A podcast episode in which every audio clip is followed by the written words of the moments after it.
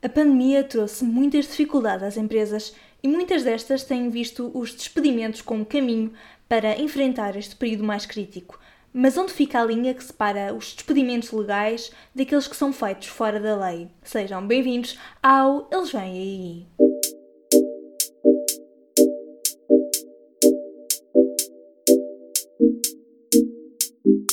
Olá e sejam muito bem-vindos ao Eles Vêm Aí, um podcast sobre o futuro do trabalho e os trabalhos do futuro.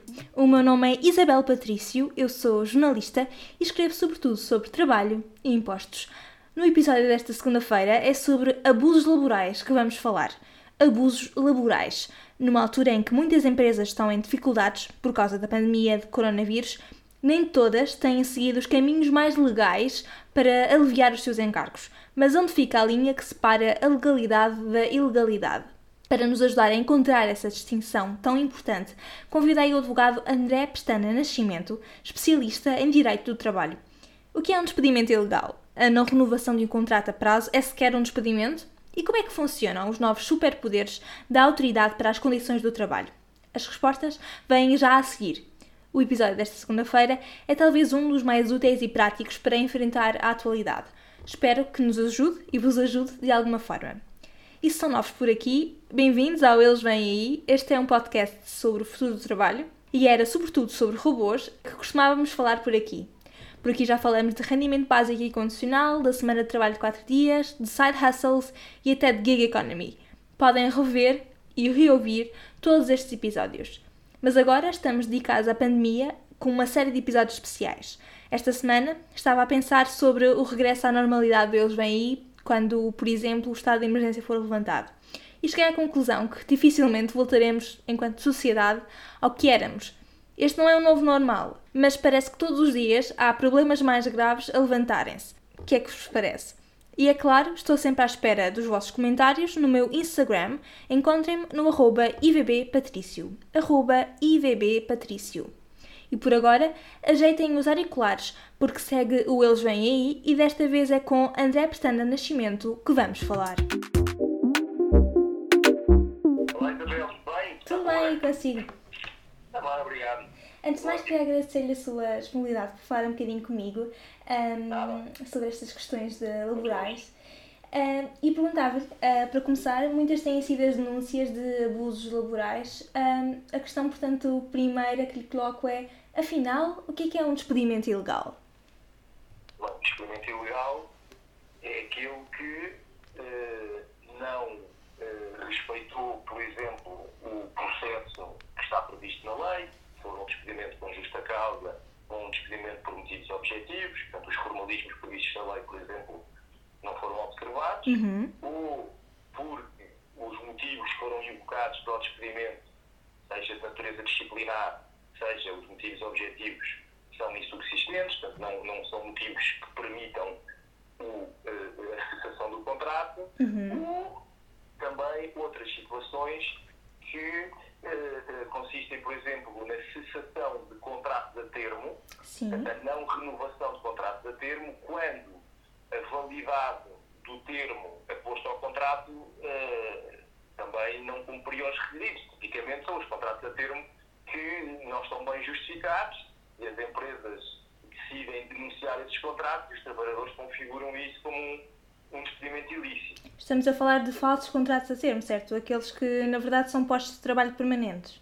Exatamente, são, ou que são postos de trabalho permanentes, ou até em que o contrato não está bem eh, redigido, a cláusula, se, a cláusula com o motivo justificativo não, não está bem redigida, até podia estar a preencher uma necessidade temporária, mas se o contrato não foi adequadamente redigido, o termo é inválido e, e considera-se que é um contrato por tempo indeterminado. Portanto, quando a empresa diz eh, o seu contrato não se vai renovar, o trabalhador pode ir ao tribunal eh, eh, reclamar que houve um despedimento ilícito, porque aquele contrato em bom rigor era sem termo e, portanto, não, não se pode cessar com uma carta. Uhum. Mas em circunstâncias normais, a não renovação de um contrato a prazo, mesmo que houvesse a expectativa de que essa renovação acontecesse, não é tecnicamente um despedimento, muito menos ilegal, certo? Não, não é um despedimento, ou seja, se vamos imaginar que é um contrato a termo válido, Uhum. que foi bem redigido o contrato e está de facto ali, eh, eh, aquela pessoa está a preencher uma necessidade temporária ou houve um início de colaboração, enfim. É um, um daquelas situações que está prevista na lei e que admite a celebração de contrato de termo. A decisão de um empregador em não renovar o contrato não é um despedimento, é uma caducidade. O, o empregador promove a caducidade do contrato. Aliás, uhum. tenho ouvido, por exemplo, os representantes, sobretudo da CGTP, a dizer que não deveria ser permitido às empresas nesta fase denunciar os contratos a termo. E é isso que, é, que as empresas estão a fazer. As empresas não estão, uh, na sua maioria, não estão a despedir, a despedir uhum. no sentido técnico do termo. As empresas estão a olhar para os seus trabalhadores e se têm muitos trabalhadores a termo, porque, por exemplo, contrataram tipicamente no turismo março a, a outubro, a época alta hoje em dia não é só o Portugal hoje em dia já começa muito mais cedo. Começa logo em março, quando começa o bom tempo. E, tanto, o, o, as empresas reforçaram o quadro de pessoal para fazer face a esse aumento de, da atividade que era previsível. E, de repente, isto explode autenticamente na mão e, tem, e ficam sem atividade. Uhum. E, portanto, nos casos em que é possível, em que os contratos estavam a acabar, por alguma razão, não, o que não faz sentido, o que não faz sentido é renovar um contrato que foi feito para um, um cenário de aumento de atividade, quando não existe esse aumento de atividade. Ou seja, eu até acho que aqui é, é ao contrário. É uma empresa que renova um contrato que foi celebrado para fazer face ao aumento de atividade, numa situação em que já não de atividade, essa renovação é que seria inválida. Uhum. Mas pronto, mas respondendo à sua sim, pergunta, sim, sim, tecnicamente isto não é um despedimento. E uh, em relação aos contratos de prestação de serviço para trabalhadores independentes, a, não a renovação ou a cessação deste contrato é legal, não é legal? Como é que funciona? Qual é a justificação que se pode dar neste momento?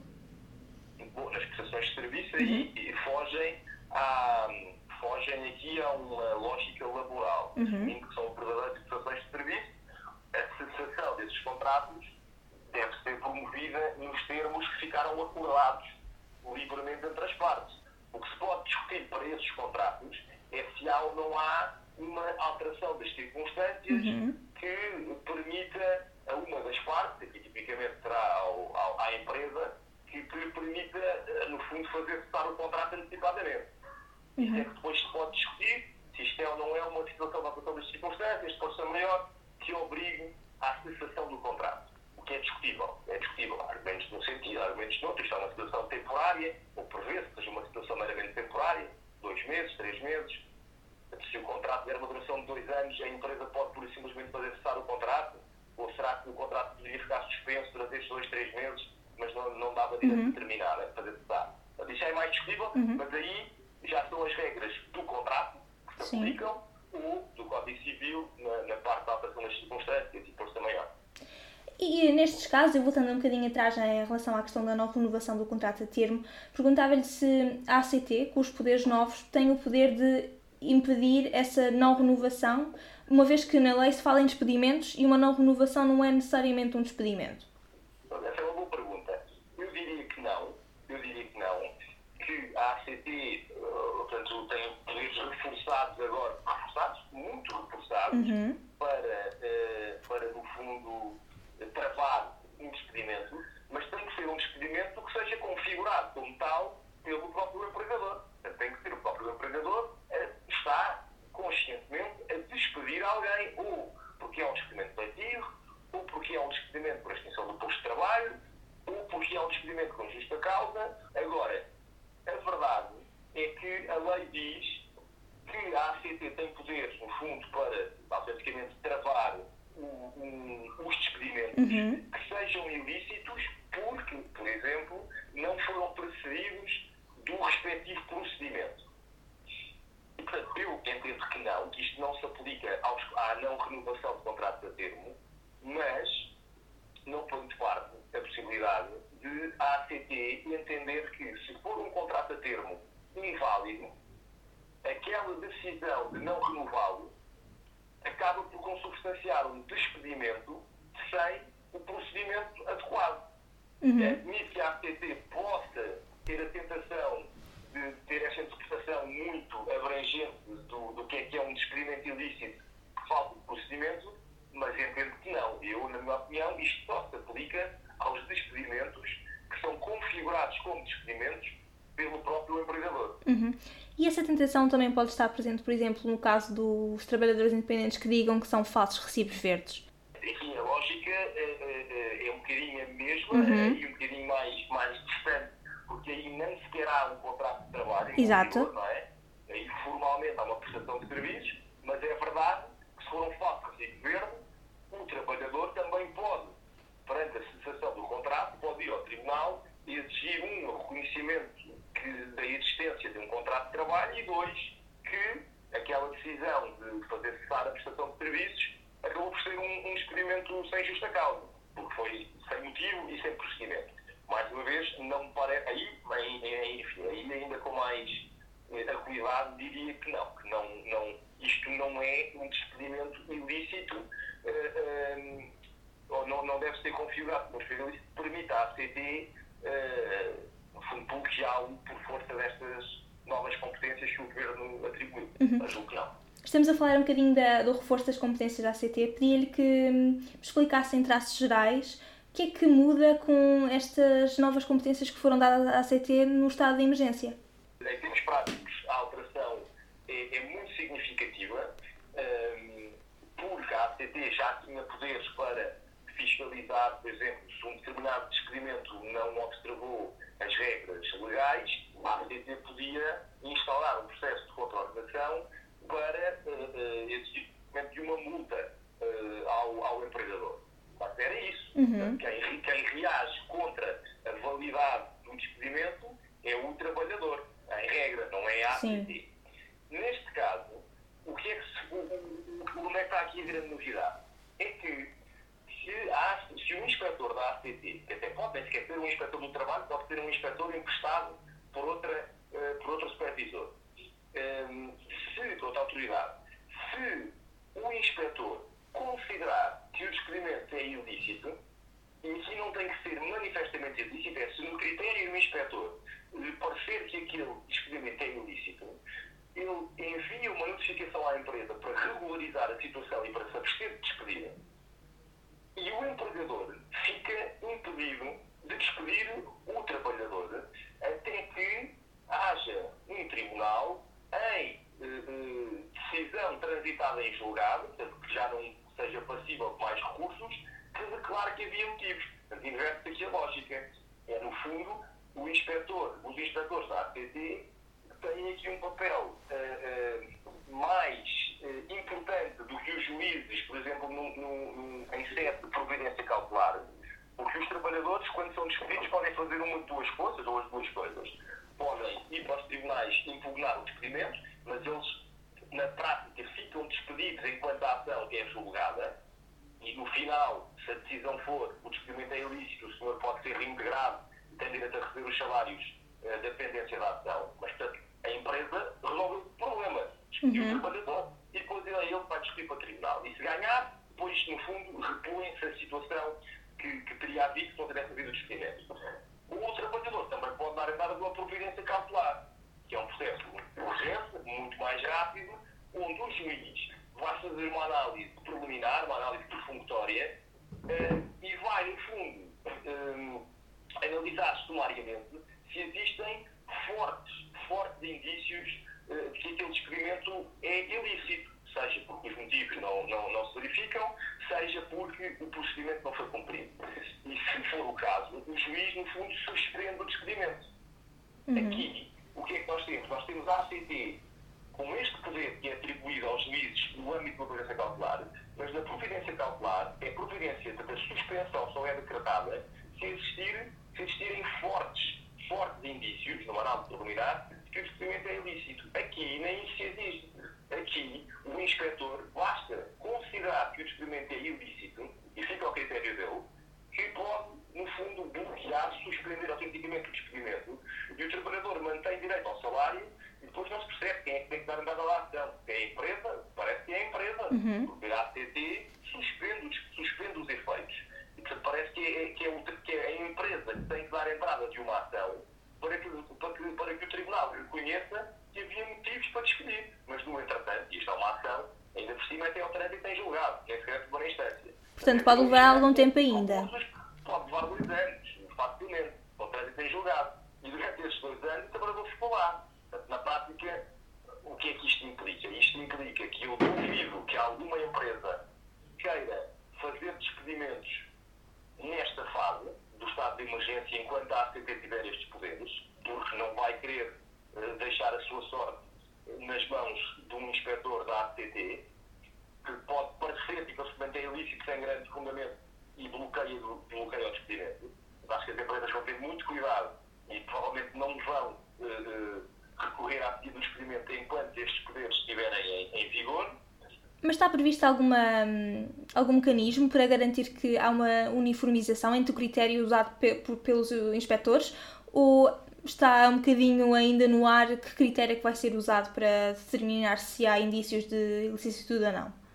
Legalmente não está previsto nada. Não uhum. se internamente, não faço ideia se a ACT internamente distribuiu uma espécie de um, de um guião mas mesmo num, nesse guião seria, ficaria um bocadinho à interpretação de cada inspetor, uma vez que não está na lei.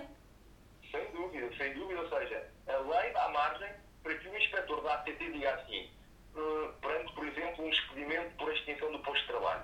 O empregador diz assim, eu considero que esta fundamentação que a empresa utilizou uh, não faz muito sentido. Isto não me convence. Não me convence que esta função não fosse necessária e pode chegar a empresa a dizer uh, tem, que, tem que se abster de despedir. E depois tem que ser a empresa a ir para o tribunal uh, a ter, no fundo, a justa causa, o, fundamento reconhecido. Uhum. Até a lei permite que o, o inspetor lá que até diga eu não creio que este fundamento para extinguir o posto não, não faz muito sentido. Perguntava-lhe também em relação ao período experimental, um, falou da CGTP e a CGTP muito tem dito que tem muito tempo falado sobre trabalhadores que têm sido dispensados durante este período. Perguntava-lhe, é legal ou não fazer eh, essa dispensa durante, por exemplo, este período de pandemia em que as empresas ficam com menos faturação e com menos capacidade de pagar a trabalhadores? Aí percebo que a questão seja mais delicada, uhum. porque o empregador pode fazer cessar o contrato, o empregador e o trabalhador podem fazer cessar o contrato durante o período experimental e não têm que justificar. Exato. Não, não é preciso justificar porque é que se fez o contrato. Mas o período experimental tem uma finalidade, serve para que as partes se conheçam mutuamente e possam, num determinado período uh, uh, temporal, uh, no fundo, aferir se, se querem ou não querem vincular já de forma mais definitiva com o contrato de trabalho. O período experimental deve ser usado com esta finalidade. E por isso é que, quando as empresas uh, recorrem ao poder fundamental para fazer cessar contratos em que se percebe claramente que é por causa do, do surto, estão a colocar-se um bocadinho a jeito a que os trabalhadores eh, reajam contra, este, contra estas cessações dos contratos, no fundo dizendo que eles não se foram embora. O contrato não cessou por a empresa entender que eles não, não eram particularmente aptos para a função, uhum. mas sim por um motivo objetivo. E, e por isso é que, uh, vamos lá ver, é verdade que a empresa não tem que justificar, e esta prova do trabalhador é difícil, mas vamos imaginar alguém que começou a trabalhar no dia 15 de março, e de repente no dia 18 de março, no período experimental, eles denunciaram o contrato. A empresa denunciou o contrato. Uh, quer dizer, a empresa vai ter, pode, ter pode ter chamada, pode ter que ter chamada a justificar em tribunal se, se o trabalhador impugnar esta situação, pode ter que explicar porque é que promoveu a cessação do ato experimental. Naqueles três dias, o que é que aconteceu uh, para que a empresa concluísse que o trabalhador não servia. E, portanto, podemos, em casos de fronteira, podemos ter aqui situações abusivas em que a empresa dispensou, não, não sei, uma porcentagem grande dos novos uhum. contratados no experimental e percebe-se claramente que o período experimental não foi utilizado com a finalidade para que está prevista. Portanto, a empresa não pode justificar essa decisão com alteração de circunstâncias, contratou-os quando estava, como estávamos numa época mais ou menos favorável, mas depois entramos nesta época de crise pandémica e então decidiu tomar essa decisão. Isso não serve como justificação. Lá está, a empresa não tem que justificar. Sim, sim, sim, se for chamada a fazê-lo, sim. Se for chamada a fazê-lo, eu acho, é, primeiro, é, é do ponto de vista jurídico é difícil conseguir fazer, eh, demonstrar que houve uma necessidade de estar contratos com base nas circunstâncias. Parece muito difícil, porque para isso é que existem os despedimentos coletivos, as exceções do posto de trabalho. Elas existem para isso. Os despedimentos coletivos, no fundo, visam eh, permitir que as empresas façam cessar contratos com base em algum motivo eh, que acaba por ser uma espécie de maltração das circunstâncias. Eu contratei porque esta área de negócio era viável fazia todo sentido, e agora vou ter que despedir as pessoas desta área de negócio porque houve uma alteração do mercado que faz com que esta área de negócio não seja viável. Isto acaba por ser uma, uma alteração das circunstâncias, e é por isso que é um coletivo. A, a, empresa querer, no fundo, fundamentar que mandou embora as pessoas do experimental por causa da alteração das circunstâncias, eu acho que corre riscos por estar a utilizar uhum. uma figura que foi pensada para uma coisa e utilizou-a para outra finalidade. Em relação ao layoff, eh, ou melhor, ao novo layoff, pergunto-lhe que tipo de despedimentos é que ainda podem acontecer neste novo regime, ou estão totalmente impedidos? Por exemplo, um despedimento por justa causa ainda é possível acontecer? É, isso é, esse está salvaguardado. Uhum. Despedimentos porque o trabalhador incumpriu os seus deveres, esse é permitido, não está, não está excluído.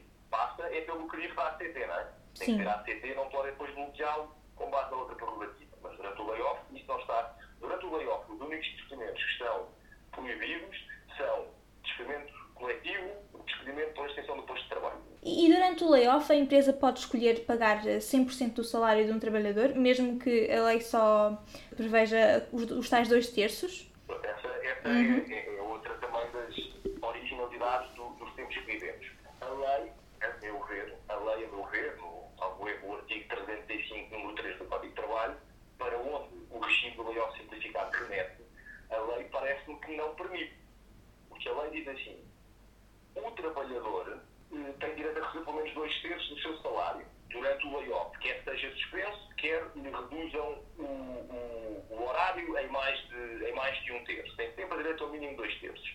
Só que ela diz assim: mas se o trabalhador, eh, em conjunto, conjuntamente com a remuneração que recebe do empregador, ou uma remuneração que entretanto aufira de outra fonte, se essa soma for igual ou superior a dois terços, vai abater ao apoio que era a sua segurança social, vai abater à compensação restritiva.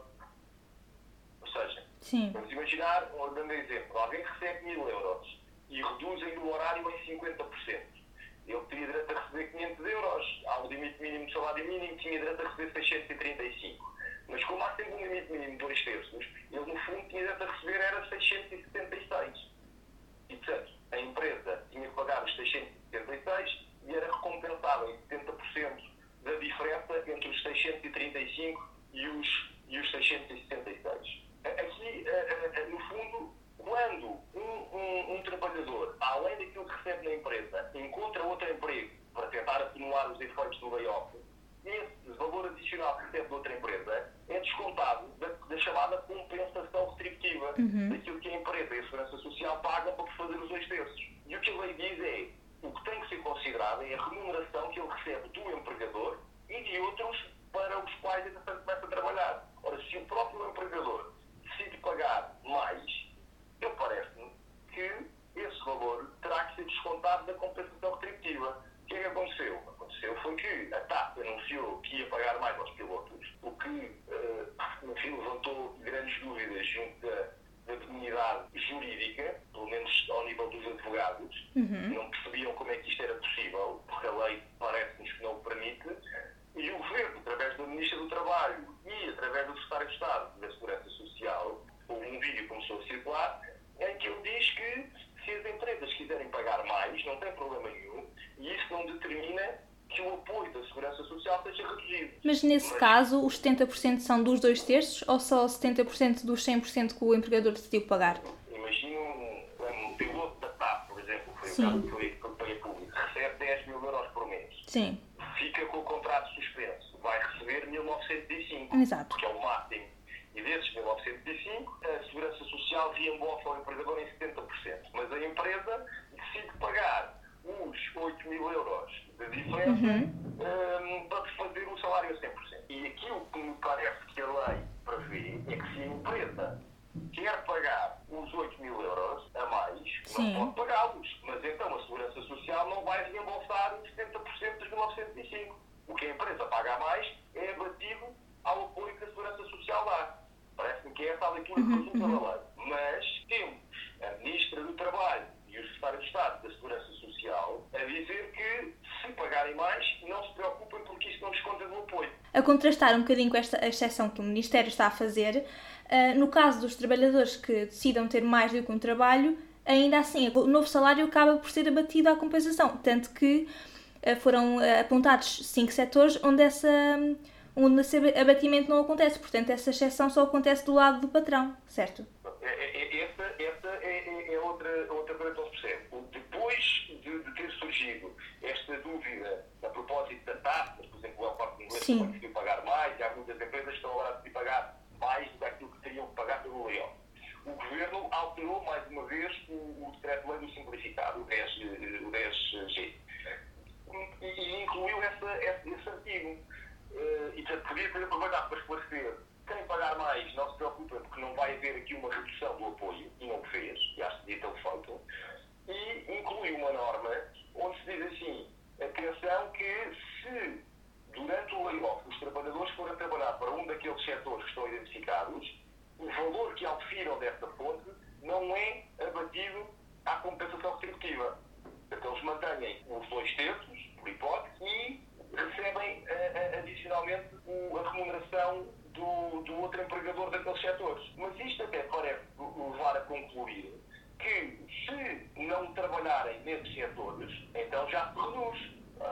Exato, sim. Isso fica claro. Sim. Se eles forem trabalhar com outra empresa outro setor, aquilo que receberem dessa fonte é abatido ao apoio que a Segurança Social atribui. Sim. E, portanto, se é assim, quando vão trabalhar com outra empresa, porque ganhavam uh, o salário a 100%, agora ganham só dois terços do salário, e por acaso conseguiram outra ocupação para, no fundo, uh, minorar um bocadinho as consequências, o que na prática vai ser difícil, porque não há propriamente, abundam oportunidades de emprego uhum. uh, durante esta, esta crise. Mas, mas se aquilo que eles recebem de outra fonte, exceto nesses cinco setores, é abatido ao montante da compensação retributiva, então, se for o próprio empregador a pagar a mais, também não desconta. Não, não, não, não, ou seja, acho que tecnicamente, juridicamente, deveria descontar, mas com, com as declarações do Ministro e da Ministra do de Estado, acho que a Segurança Social não tem muita margem para, para, para, para, para recusar os apoios nessas situações. Portanto, é incoerente. A alteração que fazem, a meu ver, ainda dá mais força ao argumento que só se for num daqueles cinco setores é que não abate. Nos outros casos em que trabalham para outro setor, abate, isso é claro, mas se assim for, porque é que quando é o próximo empregador a pagar mais, também não abate? Não, enfim, não consigo compreender.